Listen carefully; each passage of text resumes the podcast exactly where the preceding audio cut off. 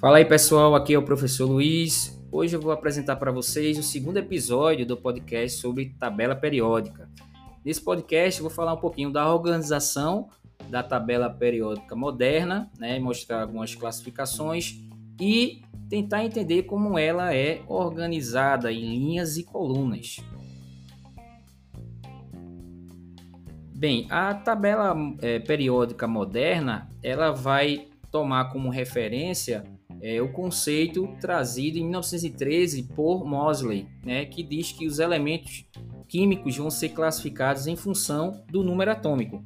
Ao contrário do que falava lá Mendeleev, né, que os elementos seriam classificados é, de acordo com propriedades semelhantes, tomando como referência a massa atômica, aqui a gente vai estabelecer um novo parâmetro para classificar os elementos, que é o seu número atômico. Então, a lei atual né, da tabela periódica, a lei moderna da periodicidade, fala que muitas propriedades físicas e químicas dos elementos variam periodicamente na sequência dos seus números atômicos. Então, os elementos químicos da tabela periódica estão sendo classificados, foram classificados de acordo com o seu número atômico. Então, primeiro elemento tem número atômico 1 e esse número atômico 1 se refere ao que a gente já sabe que é o número de prótons.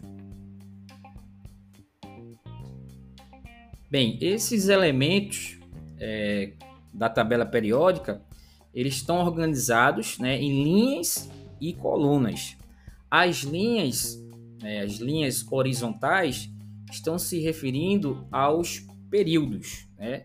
Normalmente aí a gente tem é, uma relação entre a tabela periódica e o diagrama de Linus Pauling. Quando você fala de tabela periódica, você está associando automaticamente é, o diagrama de Linus Pauling. São sete períodos, né? E esses sete períodos correspondem também àqueles níveis ou camadas do diagrama de Linus Pauling. Então eu tenho sete linhas horizontais, que são os períodos, e eu tenho 18 colunas, que são as linhas verticais, vamos dizer assim. Essas colunas é, atualmente são chamados de grupos, mas a gente também tinha o conceito de família, né? Ou você chama de grupo ou de família. Além da organização em linhas e colunas, a gente tem uma outra organização dos elementos na tabela, que é a organização em blocos. A tabela vai ser dividida em quatro blocos. Esses blocos novamente vão estar se referindo ao diagrama lá de Linus Pauling, bloco S, bloco P, bloco D e bloco F. No bloco S, esse S aí vai estar associado ao subnível S, está se referindo aos metais né, da família ou grupo 1A e 2A. Né? O bloco P corresponde aos grupos 13 ao grupo 18, aos gases nobres. É, enquanto eu, o, o bloco D, né, esse D aí também é o subnível D, está falando dos metais de transição, né, 3B até o grupo 12B. E a série de lantanídeos e actinídeos que está organizado lá no bloco F. Então, a posição dos elementos está associada também aos níveis e subníveis lá da sua distribuição, configuração eletrônica.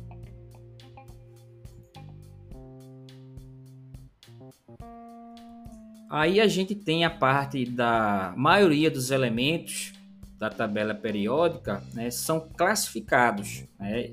E essa classificação eu tenho três grupos aí: os metais, né, ferro, cobre, o zinco. Né? Eu tenho aí também os não metais, o, o oxigênio, o cloro, o flúor, né, o enxofre e os semimetais que antigamente eram chamados de metaloides. Né? Os metais, que são a maioria dos elementos da tabela periódica, possuem algumas propriedades que são visíveis, né? São você consegue identificar que uma substância é um metal. Por exemplo, eles têm propriedades características, né, semelhantes entre eles, né? Claro que tem as exceções, né? Como por exemplo, eles conduzem corrente elétrica, né, por causa do elétron de valência que ele vai ter é, lá flutuando na sua camada de valência. Os metais têm um, dois, três elétrons na sua última camada, possuem brilho, né, são maleáveis e dúcteis, né, como o exemplo do ferro. Os não metais, como o cloro, né, o oxigênio, têm propriedades inversas aos, às propriedades dos metais, então eles não vão conduzir corrente elétrica, não são maleáveis e nem tampouco dúcteis. E os metalóides, né, que são atualmente chamados de semimetais, que possuem aparência de um metal, é, mas se comporta quimicamente como um não metal, né? É, dependendo das condições. Esses metalóides ou semimetais é, normalmente são utilizados como semicondutores, que tem uma aplicação muito grande hoje em dia, né? que é o caso do silício, do germânio, do arsênio.